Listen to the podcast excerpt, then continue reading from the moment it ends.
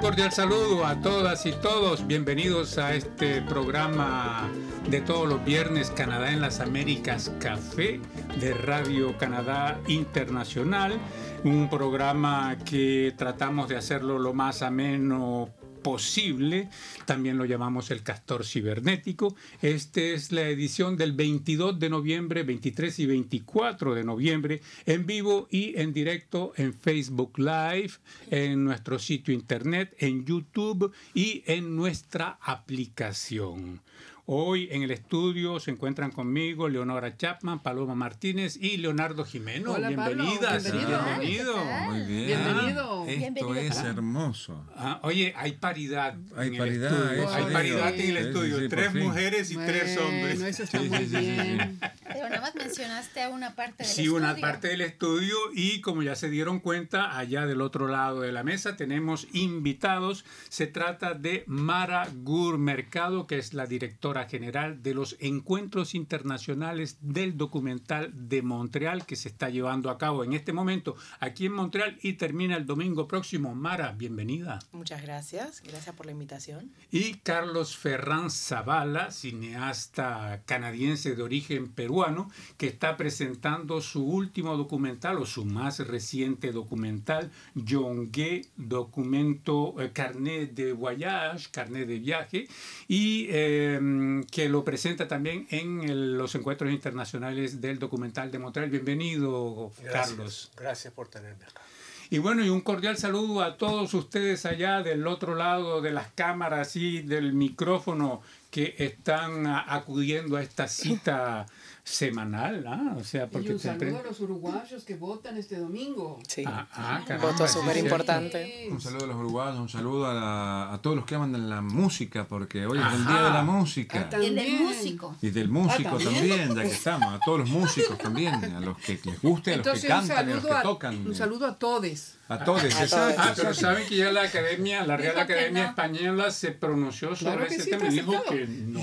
Está muy Ah, bien. pero la Real Academia. nosotros sabemos- ni arrobas, ni X, Nosotros ni nada. sabemos que nuestra lengua es una lengua viva y que eh, crece va creciendo continuamente. Y La gente lo usa. Sí, Yo no sigo solo insistiendo. la gente, los sociólogos, eh, los, los, eh, están, los científicos sociales lo están utilizando Sí, no. en sus documentos, en sus investigaciones. Aparte, yo sigo insistiendo que si no les gusta, no que lo no usen. les guste. Es que no escuchen el programa, No, entonces. no, no, un saludo a todos. Y si no les gusta, no lo usen. Puede ser, puede ser que no les guste usarlo y está perfecto. O sea, eh, tenemos esa capacidad, ¿no? De saber cuándo. Por, por ejemplo, el uso le da. Si nosotros empezamos todos a decir todes, en un Es momento ley por dado. fuerza de costumbre. Exacto. Es como cuando uno dice, a ver, por favor, acotá un poco la respuesta. ¿Y acotar qué significa? Yo no sé qué es lo que dicen los Bueno, cuando dice uno acota normalmente es cuando uno agrega algo. Y en realidad no es poner coto, es poner Claro, límite. límites. Pero sin embargo, todo el mundo cuando dice, ay, yo puedo acotar algo, estoy Todo el mundo agregando en algo. Argentina. Eh, yo lo he escuchado en otros países de América Latina también. Sí, sí, sí. ¿A poco? ¿Y en Además, México se eh, acota? A poco. Además, No, eh, en México sea poco, no sea a poco. que no- se acota, se a poco. Muchos jóvenes en, en América Latina, por lo menos, ya están usando ese lenguaje. Y por favor, no seamos viejos, aunque no tengamos más de 17 años. ¿no? Yo me acuerdo que tenía 17 años y miraba a la gente un poco mayor que rechazaban todo lo que venía. Yo decía, ojalá yo nunca sea como ellos, Y cuando no tenga seremos edad. como Y no ellos. seremos. No, no, no, no, no, No, para nada. no También queremos. podemos decir todas y todos. Y podemos decir como nos dé la gana, o sea, que la. Real Academia piense lo que quiera y diga lo que quiera. Exacto. Nosotros acá en nuestro mundo inmediato. Cuando a mí Ah, me pongan la Real Academia Latinoamericana y veremos de qué se trata. Pero además, como dice Paloma, el que no quiera usar, que use todas y, to y todes. Y va a decir todas y todos. Es decir, no impide que uno Todas, hable todos como y todes. ¿Y nuestros invitados qué piensan de ese debate? ¿Tú, Mara? Yo la verdad, o sea, la Real Academia puede decir lo que quiera, pero, o sea, la gente, si la gente lo usa, y aparte, o sea, ¿qué, qué problema hay en hacer que la gente se sienta más incluida? O sea, esa, el- la- esa es la buena si hay pregunta. gente que, que cuando uno usa todes se siente más incluida y se siente mejor en sociedad, ¿qué problema hay? No Absolutamente. Esa es mi filosofía. Ya. Carlos, ¿tú qué piensas de eso? Voy a usar algo- una palabra que utiliza mi hija, chilax. Chilax. Chi- Quiere decir chilax. Relax y chill. O sea, un Una, mezcla. Y ella habla español, ¿no? pero le diría eso a la academia. Ya, o sea, Chilax. es, un, es un neolo- un Excelente. neologismo que hay que proponerle a la academia. Sí, Chilax. Chilax. Para, para molestarlos un Sí, poquito. ya iba a decir yo Una mala una palabra. mala palabra, pero me voy a calmar. Chilax, Pablo, chilax. Chilax, Pablo. ¿Ustedes gustó, tienen ¿eh? algo, además de lo que acabamos de mencionar? Fue- ¿Algo ¿Ustedes en conocen algo del, del Día del Hombre? Inédito. Pero, pero, pero empecemos con el Día del Hombre. Ah, bueno, el Yo hombre, sigo con el ¿existe? Día de la Mujer. ¿Existe el Día del Hombre? El día- a mí me mandaron todos los días es el Día del Hombre. todos che. son el día del Día del Hombre, todo el día, todos los días son el Día de la Mujer, pero esta semana No, me, me no llegó todos un los No todos los días no, son no, el Día de la Mujer. No, no, no, no, no. Pero me mandaron un, un mensaje como Feliz Día del Hombre. Yo, ¿eh? Ajá, caramba. ¿Existe un Día del. Hombre? No. Pues, Digo, en- se- en- en- según eh, ¿Hoy era? no esta semana fue ¿No era pero no feliz tengo idea día por del qué hombre feliz? no no no no no, no. así que bueno no Bueno, yo por hablando del Día de la Mujer, que no, Ajá. ah, sí, yo, yo quiero re- destacar algo eh, con estas elecciones que hubo recientemente en Canadá, eh, destacar la- el nombramiento de Krista Freeland, que era secretaria, ministra de Relaciones Exteriores de Canadá, como viceprimera ministra canadiense. Ese es un paso ya a Ya. ser primera ¿Ha ministra. existido antes ese cargo Sí, en sí el gobierno existió, federal? existió y solo hubo un primer ministro que fue nombrado viceprimer ministro y que fue electo primer ministro y fue Jean Chrétien, el único, Ujú. el único. Por ejemplo, eh, estuvo mm, la ministra también liberal, Sheila Copps, fue nombrada también en un momento dado viceprimera Viceprimera ministra, pero nunca se candidateó o fue elegida primera ministra. Pero no es un cargo estatuido en... No, porque la última vez que se nombró a alguien, yo creo que fue con eh, Jean Chrétien y fue como hace 20 años. O sea, no se utilizó más esa figura. Entonces Trudeau la está haciendo por algo muy simbólico, le está dando un el lugar más elevado dentro de la jerarquía política de lo- del Partido Liberal. Y eh, pues me parece que hay que destacarlo. Sí, bueno, lo parece- destacamos y creo que es un nombramiento justo porque ella, pues en tanto que ministra de Relaciones Exteriores de Canadá, le ha tocado manejar eh, problemas complejos y bueno, el problema que tiene Justin Trudeau en este momento es bastante complejo con respecto a, a. Saskatchewan y a Alberta. Alberta. Entonces, pues se necesita alguien que, que tenga una al país un de nuevo, tacto. porque el país está como dividido, separado. Ah, acuérdense que en estas elecciones federales no hubo un solo diputado elegido de, al- de la provincia de Alberta ni de la provincia de Saskatchewan, ni uno. Del gobierno, del, del Partido Liberal. Del- Del Partido Liberal, claro.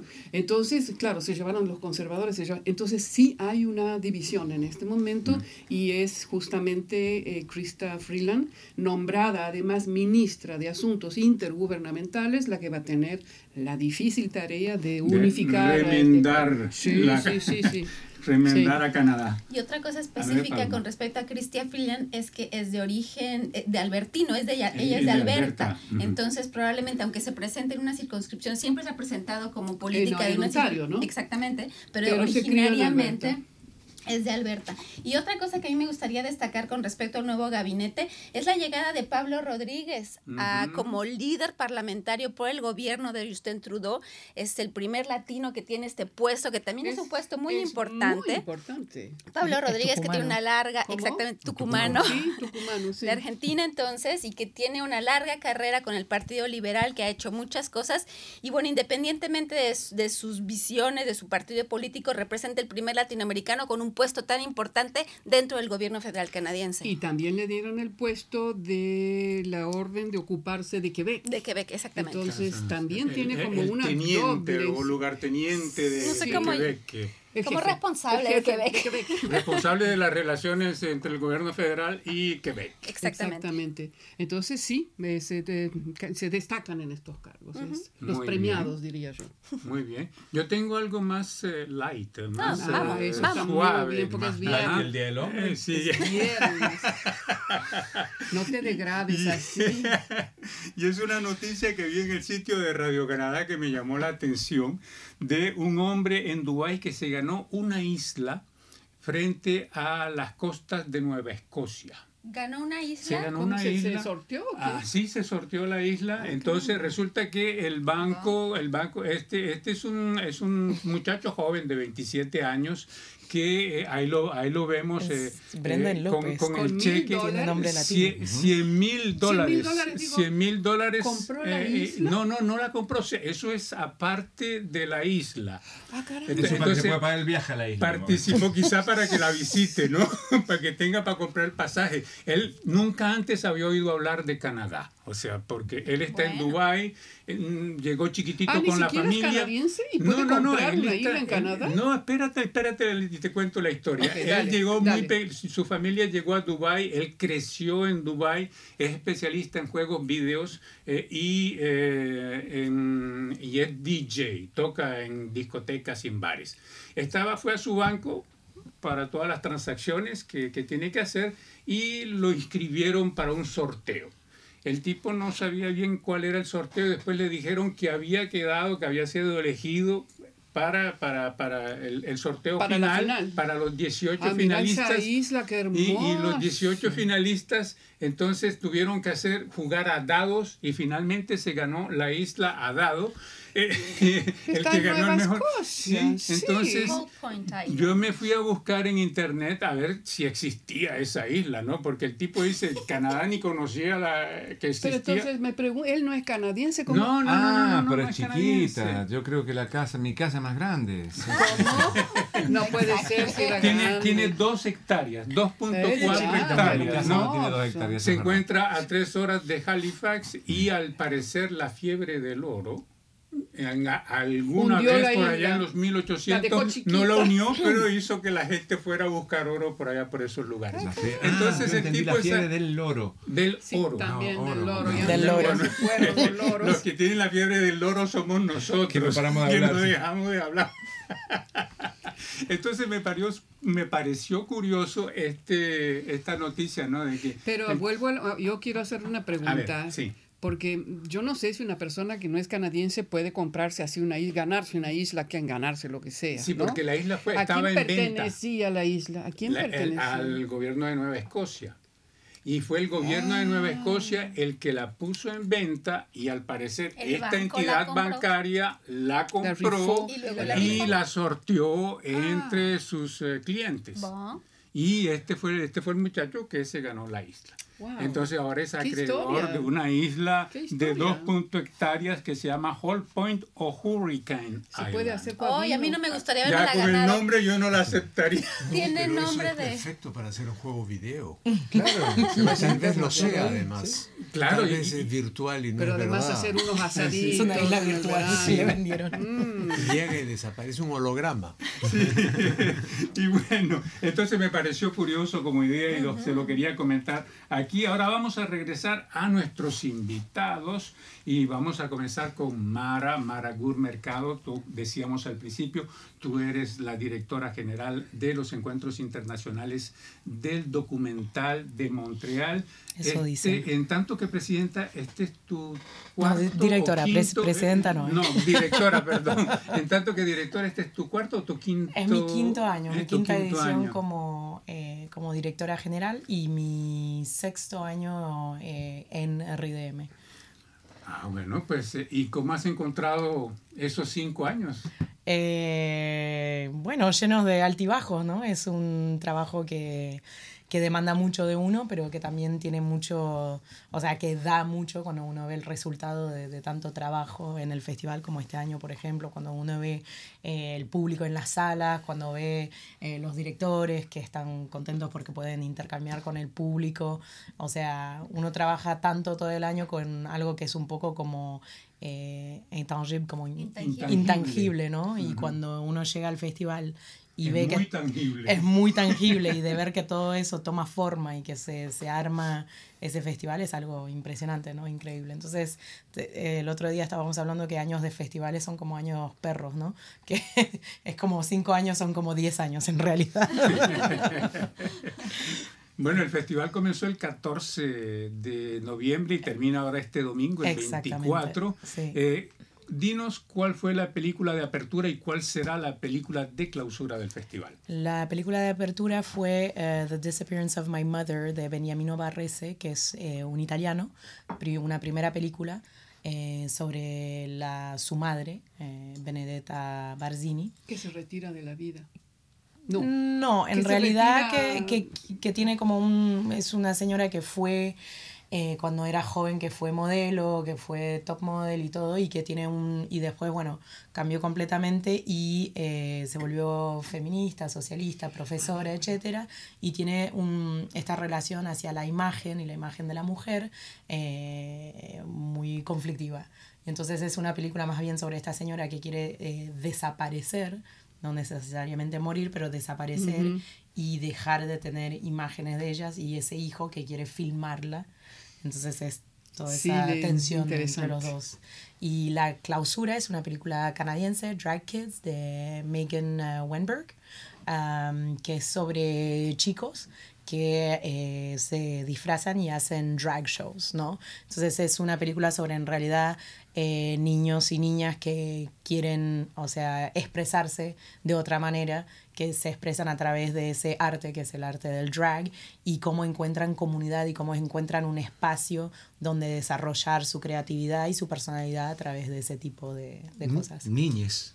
Niñes, exactamente, Exacto, son niñes, Eso, son son niños. niñes, sí, sí, totalmente. sí, qué bien. Entonces esa Ah, es la de clausura. Y que no es niñez. No, no, No, es niñes. Es niño, con el Con acento en la ese. I. Y con ese. Y con ese. Acá el rey de los acentos tenemos. Ellos me toman siempre el pelo porque dicen que yo le pongo los acentos eh, donde me da la gana. Y es casi, casi, casi una verdad absoluta. Bueno, ya tendrán tiempo Yo de tengo una contratarlo. pregunta para Mara también. Mara, eh, ¿ustedes, este festival eh, acoge a artistas de en varias lenguas, películas en... Sí, tenemos en realidad 154 películas de 47 países diferentes Caramba. y, eh, o ¿Cómo sea, hacen con la lengua si viene de países que nos... no o es- sea, siempre buscamos películas que sean o, subti- o subtituladas en francés o Ok. subtituladas en inglés. Ideal, en un mundo ideal, en los dos, eh, porque cada película se presenta dos veces. Entonces queremos habitualmente presentarlo una vez eh, subtitulado en francés y otra en inglés, porque tenemos un público que es muy bilingüe y es algo que para nosotros es importante darle ese espacio a los dos idiomas eh, del país, ¿no? Y, y en estos cinco años, cinco años de festival o un poquito más, ¿qué es lo que descubriste? Algo extraordinario que te haya realmente tocado en términos de películas, en términos tal vez de una realizadora, un realizador. Algo que destacaron, que es difícil de en tu posición hablar de, de eso, pero siempre digo en cuanto a emoción, que haya ido a buscarte, ¿no? Eh, yo no creo que pueda elegir como una película o Claro. una, un- una Un- directora o un director, pero lo que sí yo descubrí en los últimos seis años es eh, la comunidad documental nacional e internacional, que, o sea, yo vengo del cine de ficción y es una comunidad, eh, la gente que trabaja en documental, que es muy diferente, es una comunidad que se, o sea, que trabajan to- o trabajan juntos. Eh, o sea, es muy raro ver en cine de ficción, eh, por ejemplo, un director o una directora que haga sonido en la película de otra persona y que ayude en otras cosas o que edite para otra persona y que después dirija. Hay mucha colaboración. Es, el documental es un- una industria, o yo, yo prefiero llamarle comunidad, que se ayuda mucha, mucho entre ellos. Y también es una comunidad que tiene mucho interés hacia el otro, hacia todo lo que tiene que ver con política internacional, todo lo que tiene que ver con la sociedad. Y eh, eso para mí fue eh, como la découverte eh, de estos seis años, el Descubrimiento. de estos eh, últimos seis años de conocer poco a poco eh, la gente que trabaja en documental y que hace documental.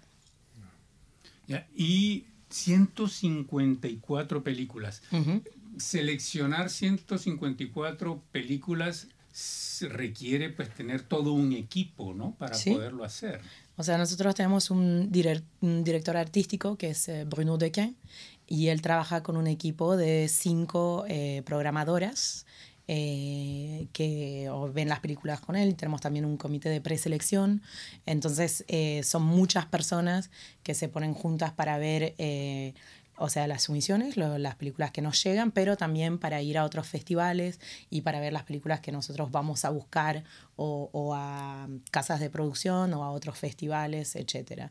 Entonces es, es un trabajo muy largo, es un trabajo complicado, la gente siempre tiene, o sea, la, la gente piensa, ¿no? Eh, que los programadores se van a su sofá, se miran sus películas y dicen, ah, sí, esta está buena, la vamos a poner, pero en realidad hay una reflexión muy profunda eh, atrás del hecho de, programar eh, un festival documental o un festival de cine en general, porque para que tener una programación coherente y una programación que represente eh, la producción del año y que represente bien eh, lo que es el documental hoy, el hoy en día, el lenguaje cinematográfico detrás del documental, eh, hay mucho, muchos criterios atrás de todo eso. Entonces, no es una cuestión de presentar las mejores películas del año, no. Son las películas que encajan juntas este año, son las películas que hablan de una cosa, que contestan otra cosa, que muestran un, un- nuevo enfoque sobre una temática específica.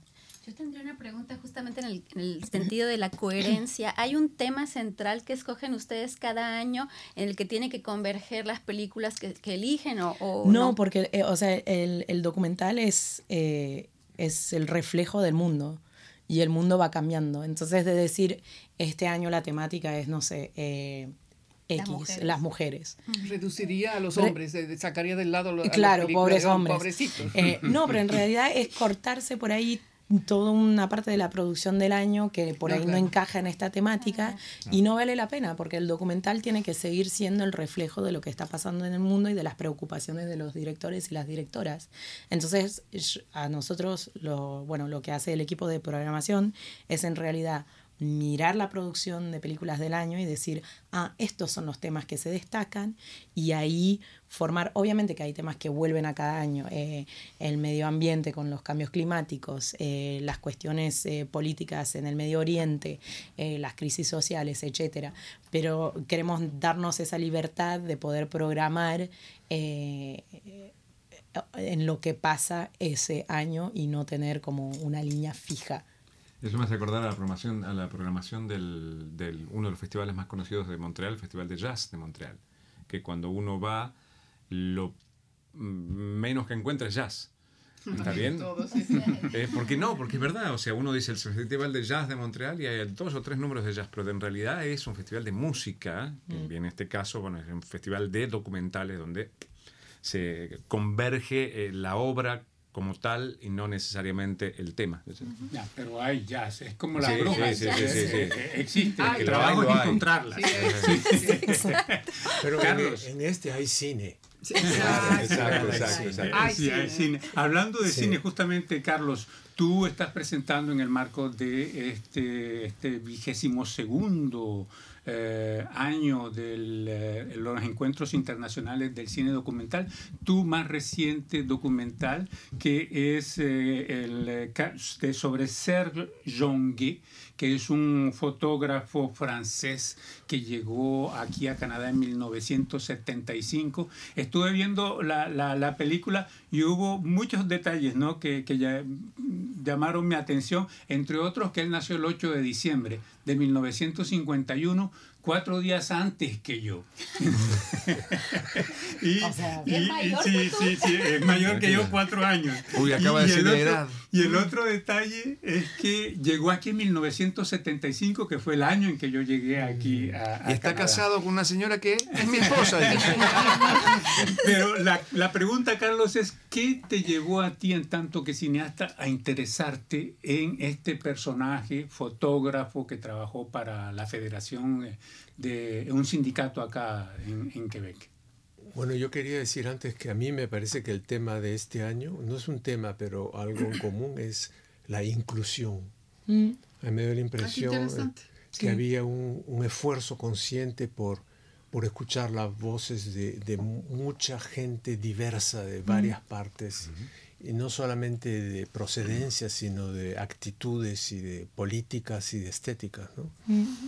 Y en realidad eso es lo que me atrajo a mí al, a, a Jongué, que es un fotógrafo que no es conocido. Su padre era afroamericano, pero de, de, de Guyana, de Guyana francesa. Peleó en la guerra por el lado de los franceses, en Indochina, que se le llamaba. Eventualmente conoció a una mujer que era europea, o sea, blanca, que salía de los campos de concentración, nunca se supo de dónde, tuvo los papeles de otra persona y tuvieron un hijo que fue Serge Jonguet, que eventualmente emigró y sí, eh, sobre todo propulsado por la tragedia de la muerte de su madre que murió cuando él tuvo seis años y nunca pudo recuperarse en realidad y pasó todo el resto de su vida tratando de recuperar su, esos momentos de felicidad. Una vida atormentada. Una vida atormentada. ¿Y el padre? quedó en Marsella, también se quedó amargo con la muerte de, de, su esposa que él quería de verdad, se veía que era una pareja muy hermosa. Y yo creo que se, yo me imagino solo lo que él debe haber sufrido como racismo en la, eh, en, peleando por el lado de los franceses y las atrocidades que se cometieron en Indochina. Es un hombre que estaba golpeado, pero interesado por lo intelectual y que le inculcó a su hijo, a Serge, un, un, gusto por las artes y, y, por las letras que se nota en ese corto que, es, que hay en la película. Cuando vino acá en el 75, trabajó por Captain Quebec que era un programa para la televisión que se ocupaba de la bande cine del cómic. Sí, del Capitán Quebec. Sí, sí, sí, sí, sí. Yo tengo una pregunta, en realidad estábamos discutiendo del documental, eh, yo vi un fragmento, no todo, con Pablo, y eh, el, el, personaje del documental en un momento deja de ser John Gay y es la foto como tal. O sea, el leitmotiv del... ¿cómo, ¿Cómo se hace para construir una historia a través de la narración de la historia y las fotos de John Gay. Bien bravo. eh, porque hacer una película con foto fija Ujú, exacto, y que además son eh, un poco fuera de foco, eh, ha sido todo. Pero felizmente no solamente buen fotógrafo, era escritor también. Entonces toda la película está guiada por sus propios textos, Ok. que son leídos por un gran poeta de acá, Joël Desrosiers, en francés y que lee sus textos y se, se compenetró mucho con, con la imagen de. Ujú. De hecho, él dice, lo que no puedo fotografiar, lo escribo. Sí. Que me parece fantástico. Entonces eso te llevó a... eh, bueno, tu película anterior fue un ludodrama eh, de Walter Benjamin y, y que también fue un personaje muy atormentado. Entonces Sí. como que sigues en esa línea tú. Sí, gente que... No creo. ¿Qué quiere decir sobre vos?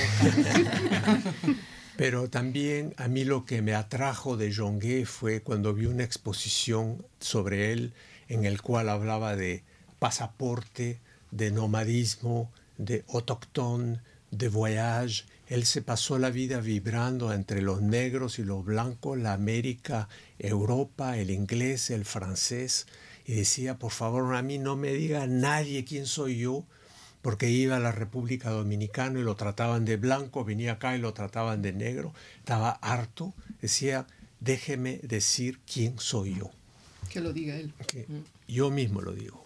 ¿sí? Una frase muy, muy interesante, entre otras, él dice, no es la búsqueda de, de la identidad lo que me interesa, sino cómo decirla o Sí. cómo describir la identidad, Contarla. que es justamente uno de, de los desafíos de nosotros como inmigrantes acá, cuando nos pregunta de dónde eres, qué haces. Entonces es como describir nuestra identidad como que se vuelve complicado en un momento. Sí, hay para gente más complicada para otro.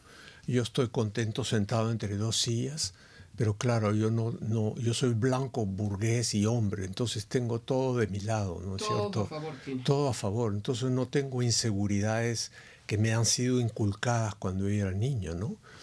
Lo único que fue inculcado a mí cuando yo era niño era la curiosidad por el otro, porque vengo de un país que es indio. Entonces el Perú es, es, es un país fabuloso, ¿no? ¿Qué le atrajo de Walter Benjamin? ¿Por qué? Justamente eso que no se le puede hacer como en Facebook o así o así, pero que es una ametralladora que dice así a todos lados, le interesaba la política, el marxismo, el surrealismo, la fotografía, Mickey Mouse, primero a traducir Proust, Sí, y, sí, sí, sí. un gran francófilo de Baudelaire, eh, conocedor de Baudelaire. Él vivió en- se refugió en Nueva York. En No, Estados no, no, nunca Él llegó se quedó en en, París. en París. El París. otro grupo de la escuela de Frankfurt se fue, a, Nueva York. Sí, pero eso es lo que me interesa, gente que, vivi- que, que vibra entre varias cosas, ¿no? Como usted entre las dos sillas. Sí, Leonardo, ¿tenemos algún comentario de nuestros oyentes? Sí, tenemos comentarios. Bueno, saludos de Gilberto Martínez y saludos desde Nicaragua. Nos está escuchando. Gustavo Luca nos dice saludos de la ciudad de Melo, departamento de Cerro Largo, en Uruguay. Aquí ya en veda electoral.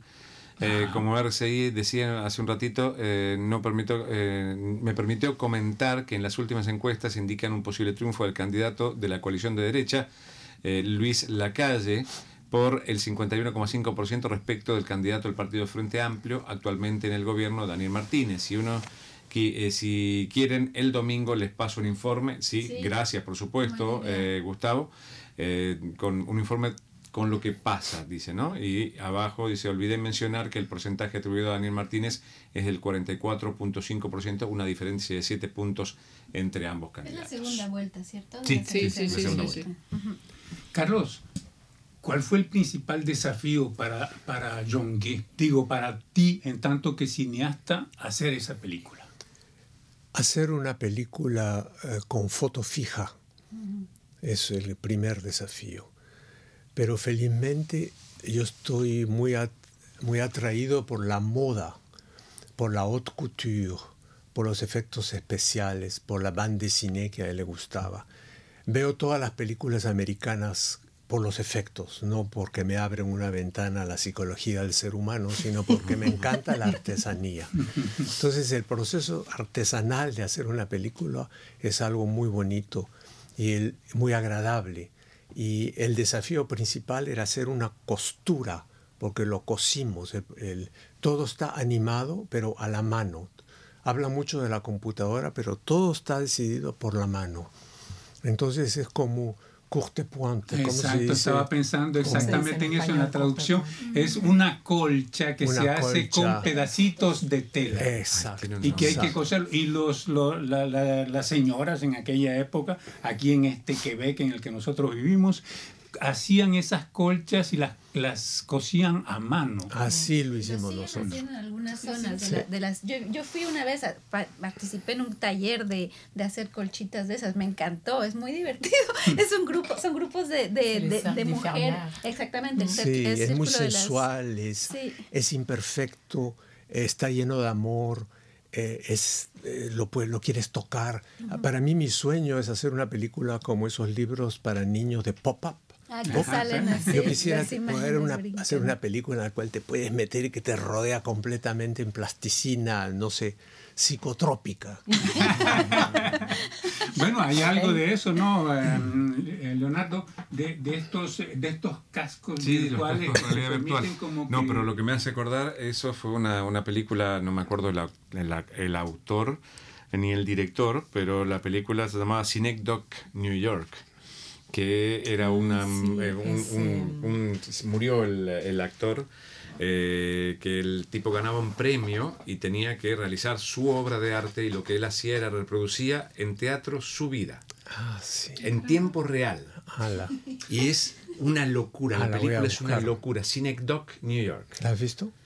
Sí, Eh, No me acuerdo el nombre, eh, Sigmund eh, Seymour, Seymour eh, buscar. que falleció. Ah, que que falleció. Philip Seymour Hoffman es, Es- el, es- es el el actor, actor. el director es... em, Y es conocidísimo el director también, es uno de los... De los ahí lo voy a buscar les ves. porque no y puede eso es lo bonito del festival, que escogen diferentes, hay variedad, ¿no? Y en realidad para un director partir en el, en el RIDM es un, es, un trampolín magnífico, ¿no? Porque es, cada año mejora su calidad y la gente toma atención, lee lo que ha sido ya escogido y puede, parte, parte la, la, la cumbia. Ajá, sí, sí, bueno, cuando hay cumbia, pues eh, hay alegría. Sí.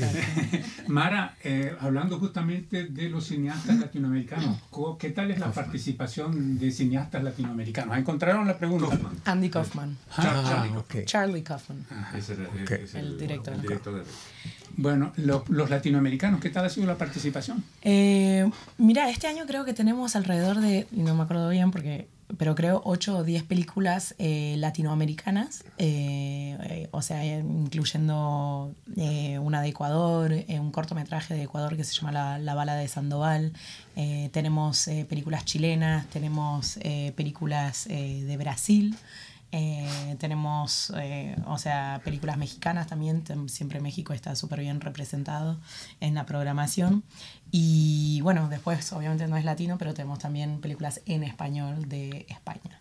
Eh, entonces, eh, creo que para nosotros, o sea, el festival siempre tuvo muy buenos lazos con Latinoamérica, eh, por una cuestión, creo, de, de afinidad del, del pueblo de Quebec con todo lo que tiene que ver con Latinoamérica. Y también porque es un cine que acá eh, a la gente le gusta, le interesa y tiene realidades que, que les interesa a nuestro público, ¿no? Entonces, eh, y este año, bueno, especialmente estoy pensando en el- la película eh, La Cordillera de los Sueños de, de Patricio Guzmán, eh, que es súper importante, ¿no? Con lo que está pasando en este momento en Chile. Yo Increíble, creo sí. que de ver es, esa voz y es la última película de, de su trilogía que empezó hace tiempo y, y ¿De qué trata esa, esa la última, esa que va a presentar acá? La cordillera de los sueños es sobre el legado, o sea, la relación entre lo político y la cordillera que siempre está ahí en Santiago y recordar en realidad eh, la gente que quedó eh, después de, de- de ¿Del la golpe? dictadura, exactamente, y la relación a los que se fueron y los que Y se el quedaron. maldito, la, la maldita herencia de Pinochet. Sí, que, que hoy en Que día se ve más Es increíble, es lo más impresionante. pertinente del mundo para comprender Chile hoy día, hay que ver esa película, Esa La Cordillera de los. Sueños. Muy fuerte. Y, y a nivel de pan canadiense, ¿de qué provincias vienen las películas? De todas las provincias, sí, la verdad es que, o sea, eh, para nosotros es súper importante obviamente tener una muy buena representación de las películas eh, de Quebec, eh, porque estamos en Quebec, pero también del resto de Canadá. Yo creo que a veces eh, tenemos tendencia acá en, en Montreal y en Quebec a un poco olvidarnos de que existe el resto de Canadá, pero en documental específicamente hay muy buen cine que se hace en Canadá y que se hace en diferentes idiomas, no necesariamente en inglés únicamente, y creo que es importante de representar también esa producción cinematográfica. ¿Y hay por casualidad producciones de las primeras naciones canadienses? Sí, sí, siempre tenemos. Eh, tenemos este año eh, We Will Stand Up de Tasha Hubbard, que es sobre el caso de Colton buena. Bushy. Muy, buena película. Eh, tenemos la, la película, una película de Alanis Obamsawin, eh, que es Eh, eh, la, su película Es- número es esa. 53. Sí, no, es muy buena. Que, o sea, sí. exactamente. Y nosotros tenemos un, eh, una colaboración con Wapiconi Mobile, donde delante de todas las películas de la competencia nacional se presenta un cortometraje producido por los jóvenes que trabajan con Wapiconi. Ya. Y hay una actividad súper interesante e importante a mi juicio, que es el premio de las detenidas. Sigue, Sí. sigue. Sigue, sigue Sí. en pie desde el 2012. Eh, o sea, es un premio que se da con la prisión de Joliette. Eh, seis mujeres que ven las películas de la competencia nacional y dan un premio. ¡Wow! ¿Por primera vez? No. No, no, desde el 2012. Desde el 2012, entonces, pues, y, y, bueno, pues le permite a estas mujeres también que están, ese es lo que me parece genial, entre otras cosas, que están encarceladas de evadirse de alguna forma de, de ese mundo en el que se encuentran y del cotidiano en una cárcel, ¿no? Pero el mundo. También, o sea, el programa en, en, en, en cárceles eh, se, se pensó también eh, porque nosotros creemos que el documental participa de, de la educación y de la formación de ser un ciudadano y de vivir en, en sociedad, ¿no?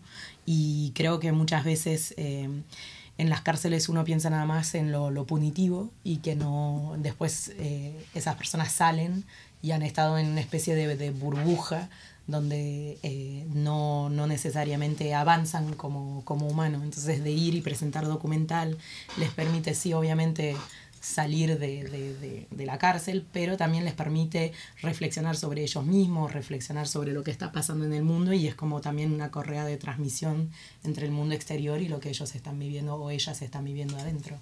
sí, adelante. Sí, una, una pregunta. Eh, Mara, yo sé que vos naciste acá, eh, tu historia es un poco tal vez diferente a la de Carlos. Em, ¿qué, te, ¿Qué te trajo acá, Carlos, desde Perú? ¿Cuál es tu historia? Vamos a hacer no se esperaba, un documental. Que yo creo que por el, tiempo tenemos por el para ese tipo, documental? No, digo, por el tipo de películas que haces, debe haber algo interesante ahí. Yo he vivido en Europa, en Estados Unidos y en el Perú. No tuve la fuerza para quedarme en el Perú. En Europa estaba triste todos los días y en Estados Unidos están locos. Entonces acá estoy feliz. Es La Paz. Para hacer recorte. La paz está en Bolivia, pero... es una- un buen resumen.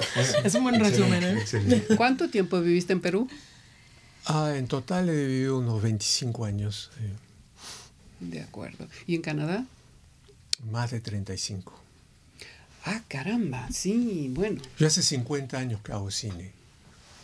Ahí está la historia. Perú, Canadá, entonces. Sí. Y acá es el paraíso para hacer el cine comparado con cualquier otro país del mundo. ¿Por Acá qué? hay más apoyo Ah, para por hacer el el, cine que yo creo que en ninguna otra parte. Además a la gente le encanta el cine. Y como la literatura no es el espejo de esta sociedad, es el cine que se ha vuelto su espejo. Y yo quisiera decir el cine documental, porque el Sí. cine de ficción quebecoa O y, eh, o canadiense. canadiense es un cine de ficción que se concentra nada más que en la mayoría, en la mayoría Sí. y que no es representativo de, de- lo que es point. Canadá hoy en día. Como muchos de los medios de comunicación canadienses en general. Sí, en general, representativos sí, de exacto. Leonardo. Aquí tenemos, bueno, César Rodríguez Charri nos contacta Desde como Bogotá, casi Colombia. todos los viernes, nos dice como los paisajes de París a los eh, de la vida en Benjamín. En algún momento hemos estado hablando y puso ese comentario, lo acabo de ver. Y César Rodríguez dice después, de- pide permiso en realidad, ¿puedo copiarme la idea de hacer una película con fotografías? Porque él es un amante de la radio y es fotógrafo también. Así que... Copie todo porque las ideas se copian. Así es, la idea no nace Esa de ningún Las lado. ideas se copian y se desarrollan. Y toman otro rumbo. Exacto. Bueno, No desafortunadamente hay el tiempo de pasa como agua entre los dedos. No sé si pueden resaltar los temas, pero muy rápido. Paloma, tú. Bueno, yo hice esta semana un reportaje basado en, en los nuevos datos de Estadísticas Canadá con respecto a los estudios de los inmigrantes y los hijos de inmigrantes en particular.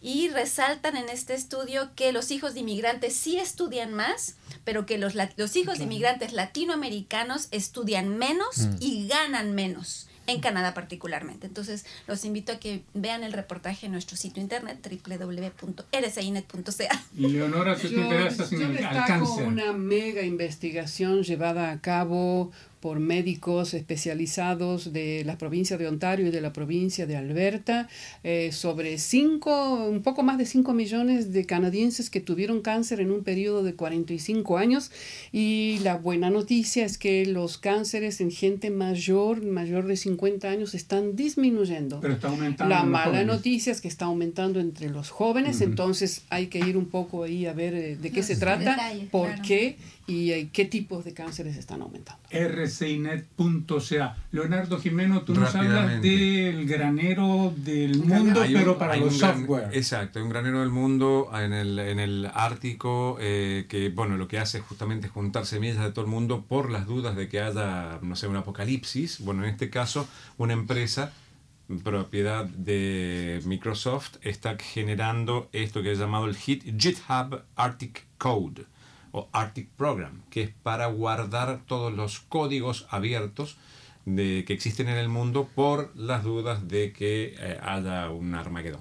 En la Antártica. Eh, en, la- eh, en el norte, en en el el Ártico. Súper, Ah. o sea, los osos. Chocho con, con el software. Buenísimo, chocho con, chocho con el software. No, yo charlaba con uno de los chicos que estaba haciendo esto, pero en otro en otra de las lenguas, y le dije, eh, ¿y si nos morimos todos, quién lo va a usar? Los Ah. Bueno, sí, eh, muy rápidamente yo los invito a escuchar una entrevista que hice con un cineasta que participa en el festival. Se llama Saúl Cac y Sí. su Ah, película no. se llama Los, eh, Los Ecos del Volcán. Entonces, para más detalles, tienen que ir a nuestro sitio para ver ese, para que escuchen en la entrevista lo que él dice sobre esos ecos del volcán. Muchísimas gracias, Mara Gur Mercado. Muchísimas gracias, Carlos Ferrán, por haber venido hasta aquí, hasta nuestros estudios. Gracias y gracias a, aquí al equipo, Paloma, gracias, Pablo. Leonardo. Gracias a todos. Y no, todavía nos quedan 20 segundos. O sea, estamos sobrados. Miren, dos para dos y hacemos una copia de. Ah, Muchísimas gracias y adiós a todos. Felicidades.